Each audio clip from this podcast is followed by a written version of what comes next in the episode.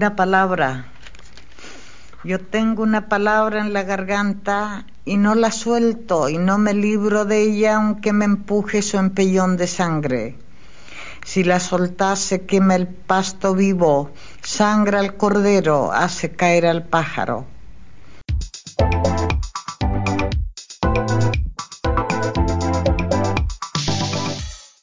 Bienvenidos a Ensayista. Mi nombre es Osiris Vallejo. Hoy comenzamos el programa con la voz de la poeta chilena Gabriela Mistral, Premio Nobel de Literatura 1945. Su palabra como dice el poema, cobra más relevancia en estos días, en la víspera de la entrega del Premio Nacional de Literatura de su país. Desde su creación en 1942, el premio se ha entregado 54 veces, pero solo 5 mujeres han recibido el galardón. Gabriela Mistral obtuvo el premio en 1951. Ese cuadro es motivo de discusión y controversia, particularmente en Chile. Hay quienes hablan de exclusión histórica de las mujeres. Gabriela Mistral es la única poeta de las cinco mujeres premiadas. Eso podría cambiar este año, ya que hay tres mujeres poetas postuladas al premio. Se trata de Carmen Berenguer, Elvira Hernández y Rosabeti Muñoz. Para adentrarnos más en la discusión, hemos invitado al intelectual y académico chileno Pablo Faúndez Morán, un estudioso del tema al que le ha dedicado cientos de páginas. Faúndez Morán es licenciado en literatura hispánica por la Universidad de Chile y obtuvo su doctorado en la Universidad Humboldt de Berlín, Alemania, desde donde nos ha concedido esta entrevista. Que la disfruten.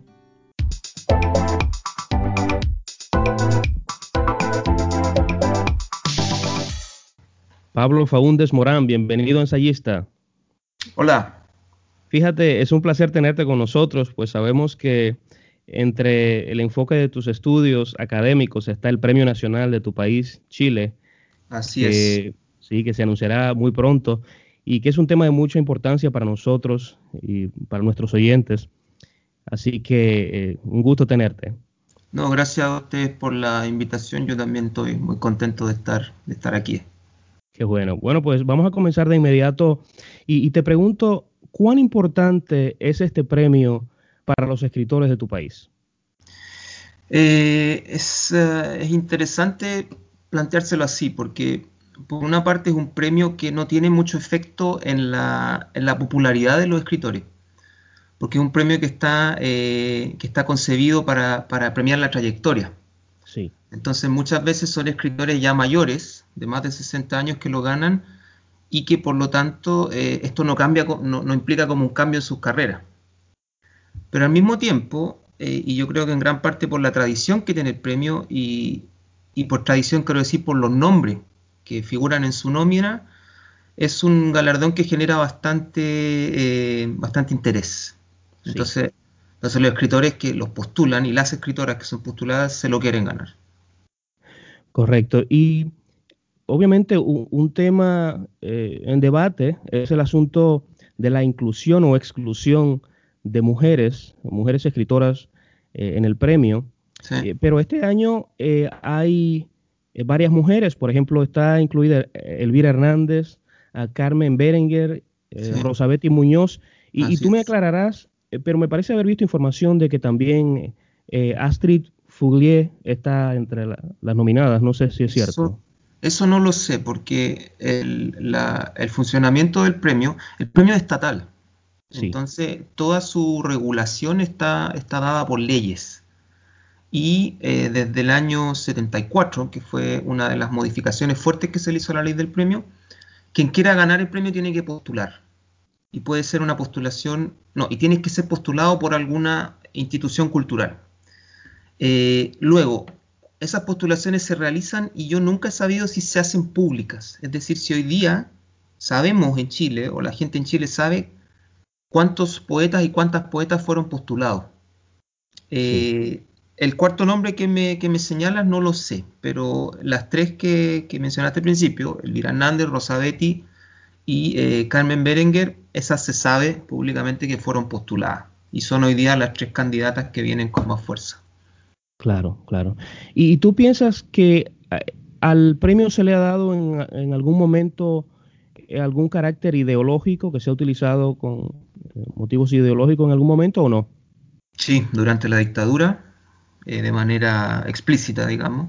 El año 86, por ejemplo, se le entrega el premio a un personaje de nombre Enrique Campos Menéndez, que había sido que, era, un, hombre que llevaba ya mucho tiempo en el ruedo literario chileno, desde los años 40, 50, que son sus primeros escritos.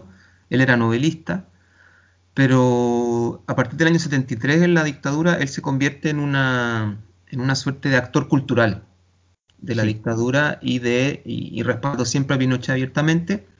Cuando se gana el premio del año 86 es embajador de Chile en España y está en España haciendo propaganda por el, por el gobierno. Luego, antes de eso y después de eso, eh, por ser un premio estatal, por provenir del ala política, eh, siempre ha habido, o, muchas veces ha habido como eh, roces y polémicas respecto de, ese contenido ideológico y de si acaso se está premiando a la mejor literatura o si se está premiando una, una ideología en particular. Y ese es un tema que yo creo que siempre va a acompañar al premio por el hecho de ser de ser estatal, de ser político. Muy bien. Y eh, en, el, en, el, artículo que publicaste recientemente en tu columna y que yo leí a través de eh, el desconcierto.cl, planteas unas cosas muy interesantes. Por ejemplo, con tu anuencia voy a citar del artículo eh, que publicas. Si dice lo siguiente, dice, y es que ya no parece admisible hablar del Premio Nacional Literario sin hablar de la campante masculinidad que desborda su nómina. Entonces, ¿te parece eh, que esa campante masculinidad ha sido deliberada o simplemente eh, motivada por la fuerza de la costumbre? Yo creo que em, es una mezcla de, los dos factores que tú dices y cómo, y cómo se ha practicado en la sociedad chilena em, la literatura como eh, como actividad y como acto social. Es decir, quiénes son los ejecutores de la literatura. Eh, y durante el siglo XX, que es el periodo principal del premio, el premio empieza el año 1942, durante todo ese siglo eh, la figura del escritor era esencialmente masculina. Y eso a pesar de la a pesar de que siempre hubo escritoras mujeres, y a pesar de que Chile en el año 45 es el primer país latinoamericano en obtener un premio Nobel y precisamente en una escritora, que es Gabriela Mistral. Entonces, a pesar de esa, de, esa fuerza, digamos, simbólica, eh, tiene que ver un poco con eh, cómo la sociedad ha entendido el ejercicio de la escritura y sus, y sus ejecutores, sus, eh, sus representantes. Y eso ha sido en, y eso, ese filtro social, digamos, ha, tenido figuras masculinas siempre en primera línea, siendo que siempre ha habido mujeres escribiendo. Sí. Bueno, y, en el caso de Gabriela Mistral, al que haces referencia, eh, obtuvo el premio nacional después de haber obtenido reconocimiento internacional, incluso después del, del Nobel, ¿no? Sí, pues, sí, pues eso fue una situación bien especial. Ella, el año 45 ganó el nacional en Chile, Neruda. Sí. Neruda es el, escritor que lo ha ganado más joven de todos los 55 autores que lo han recibido, lo ganó a los 40 años. Todos los otros han tenido más de 50. Y eso se entendió en su momento por el peso específico que Neruda tenía ya dentro de Latinoamérica. Cuando yo hice la, investigación del libro, eh, me puse a revisar qué se decía de Neruda en los años 40, en Cuba, en Argentina, en México, en España, y ya era un nombre fuerte. Eh, entonces, en ese sentido, cuando, cuando Neruda le gana el, premio a Mistral, están como un poco empatados. Lo que pasa después es que ella gana el premio Nobel y, está en el extranjero también. Entonces la relación de Mistral con Chile fue siempre muy difícil. Eh, alguna vez leí, ya no recuerdo bien dónde, pero cuando, cuando, cuando hice la investigación y leía como testimonio de la época, había miedo de que Mistral rechazara el premio. Entonces esa razón yo creo que circuló Luego, otro, otro motivo era que, eh, era que como ella ya tenía el Nobel, era muy difícil hablar de, darle el nacional después de, tener el Nobel. Era como, era como una degradación. Claro, bueno, parece. Eso complicó a mucha gente. sí. Y cuando se lo dan el año 51, por lo menos hasta donde yo pude averiguar, en toda la investigación que hice, ella no hizo en ningún momento un reconocimiento oficial de haber recibido el premio. Siendo que ella era diplomática del Estado chileno en Italia, ella pudo haber enviado perfectamente un telegrama. Por supuesto. Pero no lo hizo. Entonces, y, entonces claro, el tema de Mistral, yo, mi interpretación es que el año 51 se lo entregan ya para sacarse, en Chile, los deliberadores del premio, para sacarse ese problema de encima. Y Mistral entró a la lista, eh, como te digo, yo nunca encontré un documento oficial de ella aceptando el premio. Y hoy día, 70 años después, ella figura en la nómina, punto. Así es. Bueno, y, con relación a, las escritoras en Chile y en todas partes del mundo, que tú eh, hablas un poco acerca de la exclusión en general, de la visibilidad de las mujeres en los premios, pero eh, también indicas que hay una especie de nivelación eh, recientemente en lo que tiene que ver con eh, premios obtenidos por mujeres y citas algunos datos acerca de eh, cuántos premios se han entregado recientemente, especialmente de los premios más importantes de la literatura mundial, y, habla que hay una, especie de nivelación. Y a, tu juicio, ¿cuáles razones motivan esa nivelación en tiempos recientes?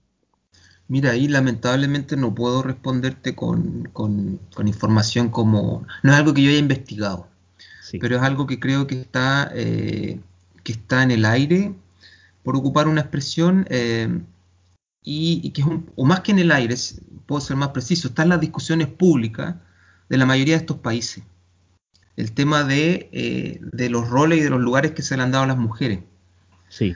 ¿En qué momento surge eso y por qué surge eso y por qué hoy día tiene la fuerza que tiene? No lo sé. Creo que ahí habría que, que que hablar con sociólogos, que hablar con, gente que trabaje más eh, aspectos de ese tipo en la cultura, pero, pero lo que es un hecho es que estos discursos se han instalado con una fuerza que, eh, que hoy día es, ah, es, muy notoria y que también se le ha dado mucho espacio. Eh, entonces creo que parte de ese, de ese movimiento mundial o de esa situación, o por lo menos occidental, yo no sé cómo no sé qué pasará con los premios literarios en China, y si es que hay, claro. en la India pero por lo menos en, los espacios francófonos, anglófonos y en la lengua española, eh, hay una presión muy fuerte por, como por, eh, por darle más espacio a las voces femeninas, digámoslo así. Y creo que los premios han sido reflejo de eso. Y los números que ahí yo entrego, eh, los lectores, la gente que nos está escuchando, puede ir a revisarlo también. Por ejemplo, yo no revisé qué pasa con el Man Booker Prize que es uno de los más importantes en lengua inglesa. Yo creo que tiene que estar describiéndose un fenómeno similar. Sí, sí, un fenómeno mundial en todos los ámbitos, me parece. Sí. Ahora, eh, eh, en tu artículo también eh, planteas un posible contraargumento a, a, tu tesis y dices que, bueno, tal vez la gente diga o algunos digan que los hombres ganan más premios porque hay más hombres escritores. y dices que ese, ese posible argumento eh, tildas ese posible argumento de reaccionario. Pero eh, ciertamente no te parece que, siendo que hay más hombres escritores, eso explica por qué los hombres eh, en general ganan más premios. No, entonces, no, no, te parece que es un asunto no solamente patriarcal e ideológico, sino también aritmético? yo creo que no, porque ninguno de estos premios, porque algo similar sucede, por ejemplo, en la relación de estos, de estos premios, en la relación de raza de estos premios. ¿Sabes? ¿Cuántos escritores blancos frente a cuántos escritores de color? Eh, ¿Cuántos escritores europeos frente cuántos escritores eh, eh, latinoamericanos o africanos o asiáticos? entonces, em, creo que lo que se da ahí es un poco como yo lo planteo y es que estas instituciones que premian nunca lo hacen desde criterios absolutos. La gente que entrega el Nobel no ha leído a todos los escritores del mundo y a todas las escritoras sino que van leyendo a los que van, a los que van eh, atravesando todos los filtros que eh, el mundo cultural, y, por mundo me refiero al planeta Tierra, todos los filtros que hay entre las distintas literaturas de los distintos países y, ese, y esa canonización máxima. Entonces creo que eh, el Nobel, el premio Goncourt, el premio nacional chileno, el premio Büchner en Alemania, han tenido han tenido parámetros desde los cuales han tomado las decisiones que han tomado y esos parámetros hoy día se están planteando problemáticamente la cuestión de género. Sí. que no era, una, que no era un problema en los años 50. Entonces, en los años 50 tú podías haber tenido, por ejemplo, eh, Virginia Woolf. Ella pudo haber ganado el Nobel, pero nunca fue un nombre eh, que, se integrara a la discusión. Bueno, y, eso eh, encaja hasta cierto punto el asunto de los premios literarios en general con algo que quiero citar de tu artículo también. Dices lo siguiente, dices, afirmar que la calidad es un atributo intrínseco y reconocible que los premios literarios alrededor del mundo son capaces de identificar y distinguir, es negar no solo la dimensión histórica y política de dichos premios, sino también la literatura misma en cuanto a práctica y discurso que se desenvuelve en sociedades humanas. Entonces, a la luz de esa cita, ¿opinas eh, así con relación a todos los concursos o solamente algunos? Bueno, no, no conozco todos los concursos. los más eh, importantes, por lo menos. Pero claro, los que yo he revisado, los que yo, los que yo he podido, los que yo cotejé cuando hice mi trabajo del Premio Nacional, sí, eh, pues son, son, son instituciones que, la mayoría de estos premios hay una institución detrás de ellos. Tampoco son organizaciones como civiles sencillamente que se ponen a entregar premios. Son instituciones con cierto renombre. Eh, y, cada vez que han sido entregados, eh, sucede, un poco, sucede un poco eso y eh, entonces estas como, estas instituciones recogen también lo que está sucediendo socialmente detrás de ellas. Entonces, por eso muchas veces ellas lo que está sucediendo hoy día es que muchas se están posicionando frente a los conflictos sociales que está habiendo en los países. Entonces, eso, por ejemplo, en el caso chileno este año va a ser muy interesante porque eh, no sé, no sé qué tan actualizado está de la situación de Chile, pero desde el 18 de octubre del año pasado hay movilizaciones sociales muy fuertes. Sí. Donde, el, donde la presencia del discurso feminista ha sido muy fuerte y el gobierno de Chile ha bloqueado eso, ha hecho oídos sordos todo el tiempo. Entonces, hoy día está como esa incertidumbre que el premio lamentablemente no es como una de las no es una de las manifestaciones más fuertes de estos problemas. La literatura en ese sentido es un problema de segundo orden. Pero, eh, pero está esa inquietud, porque el gobierno podría perfectamente darle el premio a un escritor eh, servil y ahorrarse, y ahorrarse toda esta discusión, porque ellos tienen el poder de hacerlo. No es tan fácil, porque hay ciertas presiones dentro del jurado, etcétera, pero, pero, pero sí, podría suceder algo así. Sí, y, precisamente con relación a eso dices algo muy curioso. Eh, dices que eh, de, del 2010 hacia acá, de los seis premios que se han entregado, tres los han ganado mujeres.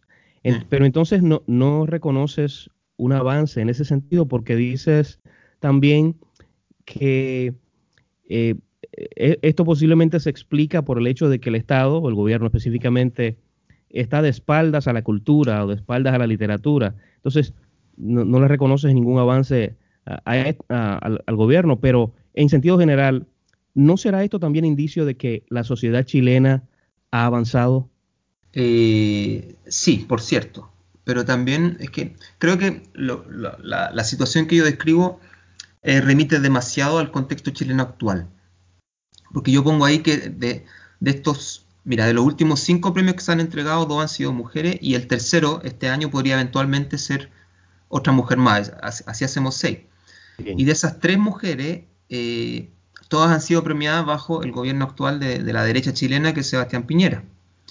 Em, y, eso, y eso es algo que a la gente no, o sea, que a nadie le cuadra mucho, porque el perfil del gobierno actual, eh, que es bastante oscuro, digámoslo así, pero, pero respecto de los temas de mujer también es muy conservador. Mientras que antes, por ejemplo, cuando tuvimos a Michelle Bachelet de presidenta, ella le entregó, su gobierno entregó premios a dos hombres, que son Antonio Escármeta y que son un poeta, eh, el poeta Silva Acevedo. Eh, pero ahí parece haber, y estos dos personajes, eh, Escármeta mucho más que Silva Acevedo, son personajes más cercanos a ese mundo político que Michelle Bachelet representaba.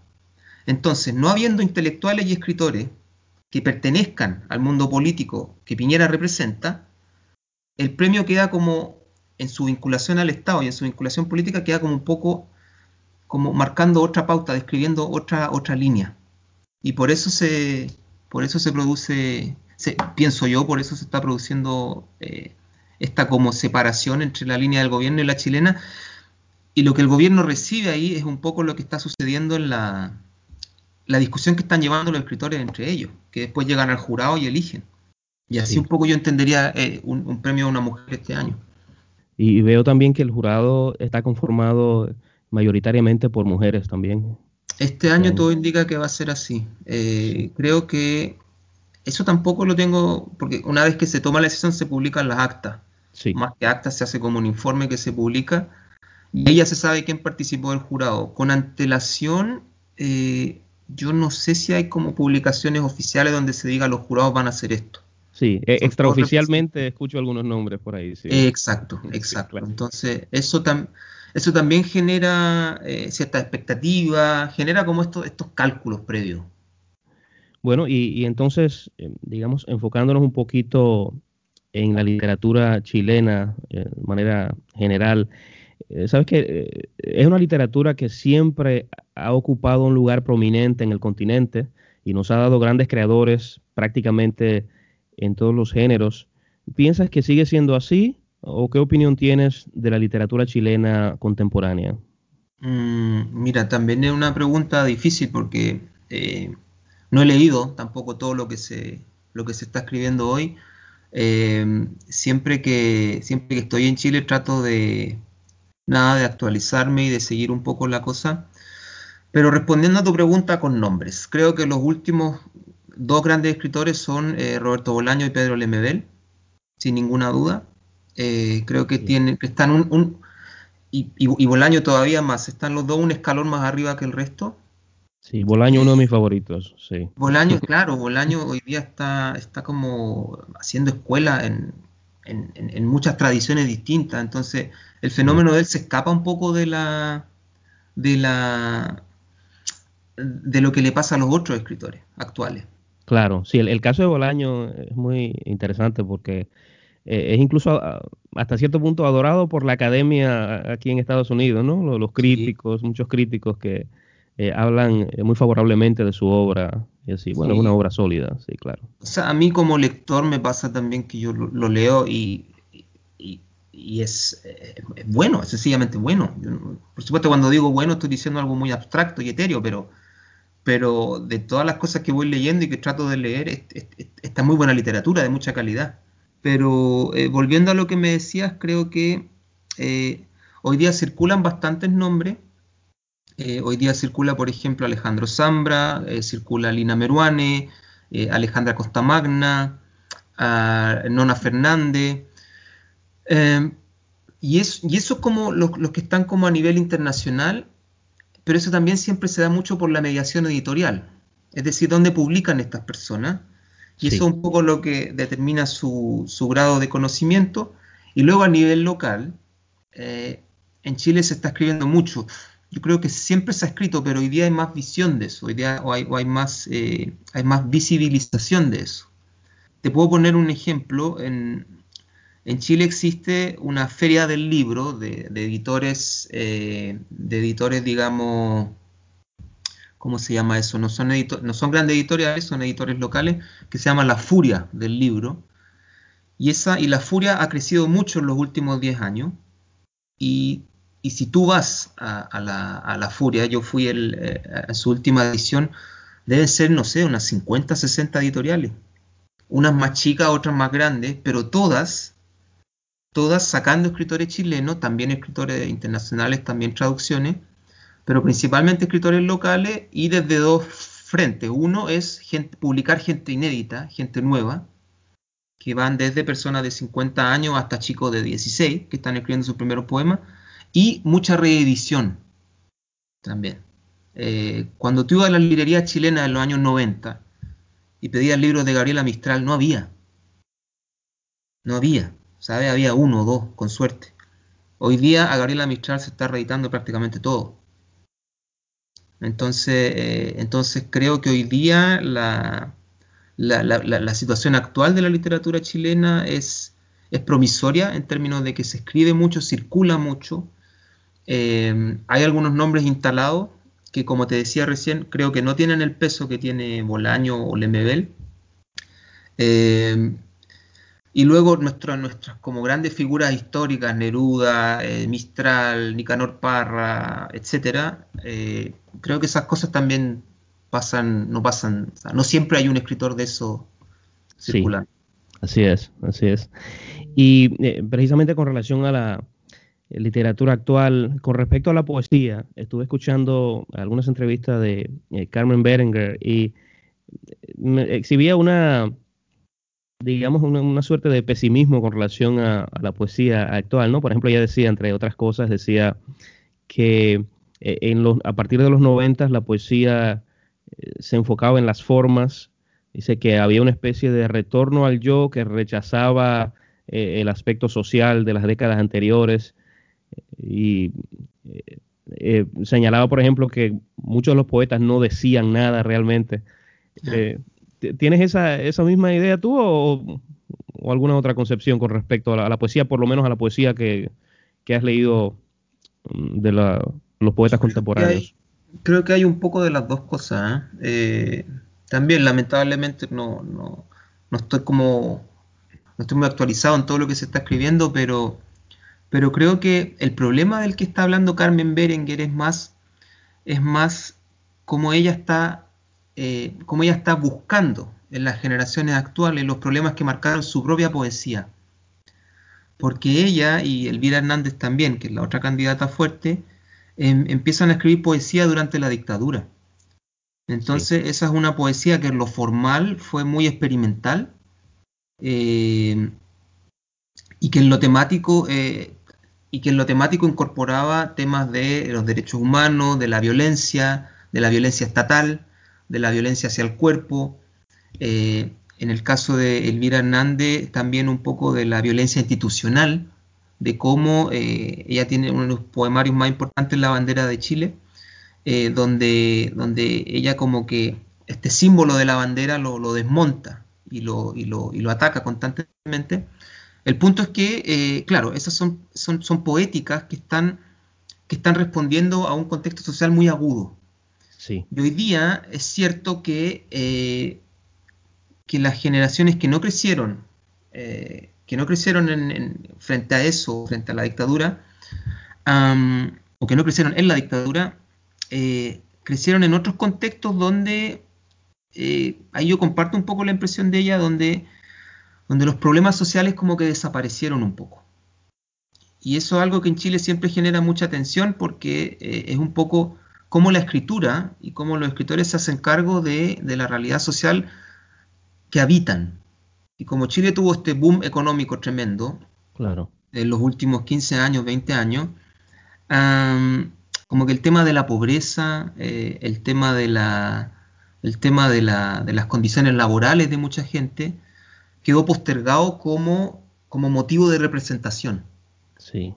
Y como motivo de representación empezó a ganar espacio estas poéticas del yo, que se le llaman actualmente, que tienen grandes expositores, pero detrás de las cuales también muchas veces hay mucho egoísmo.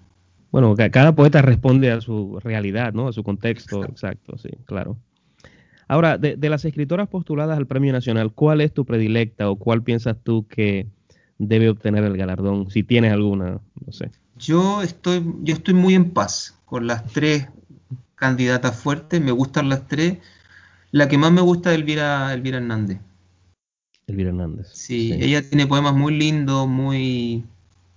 Tiene imágenes muy evocadoras, eh, pero también es una poesía con mucho nivel, que, y por nivel quiero decir... Eh, a mí me gusta ver entrevistas de ella después leer sus poemas. Sí. Porque son dos voces muy distintas ella en las entrevistas es una, es una persona muy sencilla, muy, muy, muy quitada de bulla, como muy, no sé, pues tiene un aspecto como más, más como, también un, lenguaje corporal muy... De cierta timidez. Sí, claro. Eh, tengo la misma percepción, sí, he visto muchas entrevistas de ella. Claro, y, luego lees su poesía y tiene mucha densidad intelectual, tiene, mucha, tiene mucho trabajo, eh, digamos, de la, de la construcción de las imágenes, y eso, y, sus, poemas mismos a mí me, gustan, me, al lector que, a mí como lector me, interpelan mucho. que esa observación me parece curiosa, esa observación que acabas de hacer con relación a, Elvira. Eh, con, con Berenger me pasa lo contrario, que es que veo que es tan contestataria en sus entrevistas como eh, en su poesía. Sí. ella es una figura más potente. yo tuve la oportunidad en el año 2018 de ir a un conversatorio donde estaba Carmen Berenguer, eh, Diamela Altit y Nelly Richards. Y, bueno, las tres son tres mujeres muy, muy, muy potentes intelectualmente. Eh, o, quiero, me, el, eh, Diamela Altit y, Nelly Richards tienen esta producción intelectual más fuerte. Carmen Berenguer es más poeta, pero también es una mujer que de, presencia es más. sí, pues no no es lo que es Elvira es más fuerte, es más, eh, habla más fuerte, tiene más, tiene más como proyección del cuerpo. También yo creo que tiene que ver con el hecho de que ella fue artista visual. Y eh, con, relación a, digamos, a ti, eh, enfocado en el trabajo que haces y obviamente la relación que tienes con el premio, tengo entendido que hay un libro de próxima publicación tuyo. sí. Sí, relacionado con el premio. Exactamente, es, eh, se va a llamar el Premio Nacional de Literatura en Chile de la construcción de una importancia.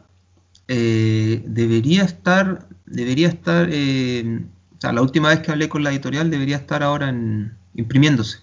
Entonces, ah, si todo resulta bien, para octubre el libro debería estar listo y mi intención sería hacer un, lanzamiento por, por Zoom o por, o por, o por internet eh, adaptarte a, las circunstancias, ¿no? Sí, no, además pues. también me parece bien no juntar a gente en espacio reducido porque el corona es muy real, entonces no, mejor que no. Y sí, ese libro es eh, la reescritura de mi, de mi tesis doctoral. Em, estoy muy, eh, estoy muy ah, expectante de qué recepción tenga. Creo que más allá de si, le gusta a los lectores o no y a las lectoras, eh, lo que sí, me, lo que sí me, tiene contento es que va a ser un aporte para una discusión que cuenta con pocos referentes bibliográficos. Tenemos poca historia del Premio Nacional en Chile. Hay un libro del año 2006 de, que se llama El Club de la Pelea, pero que es más un anecdotario de casos en torno al premio. Y los libros anteriores se pierden ya en la década de los 80, 60, de ahí para atrás. Y son casi todos monografías de, de los escritores y las escritoras que ganaron el premio mientras que lo mío trata de ser más un análisis eh, discursivo. Sí. O sea, ahí, ahí digamos, eh, si puede adelantarnos algo, ahí eh, entran en juego el, carácter ideológico del que hemos estado hablando, la posible exclusión de las mujeres, todo eso está en el, en el texto, ¿no? Sí, yo creo que, mira, la pregunta que, la pregunta que organiza el texto es ¿por qué durante, durante más de 70 años se ha sostenido en un discurso público e intelectual en Chile que la literatura es importante. Porque, siempre, porque siempre que se entrega el premio, y como te digo, lo entrega el Estado, se dice premiar a nuestros escritores es muy importante. Este escritor es muy importante porque. La obra de esta escritora es muy importante porque.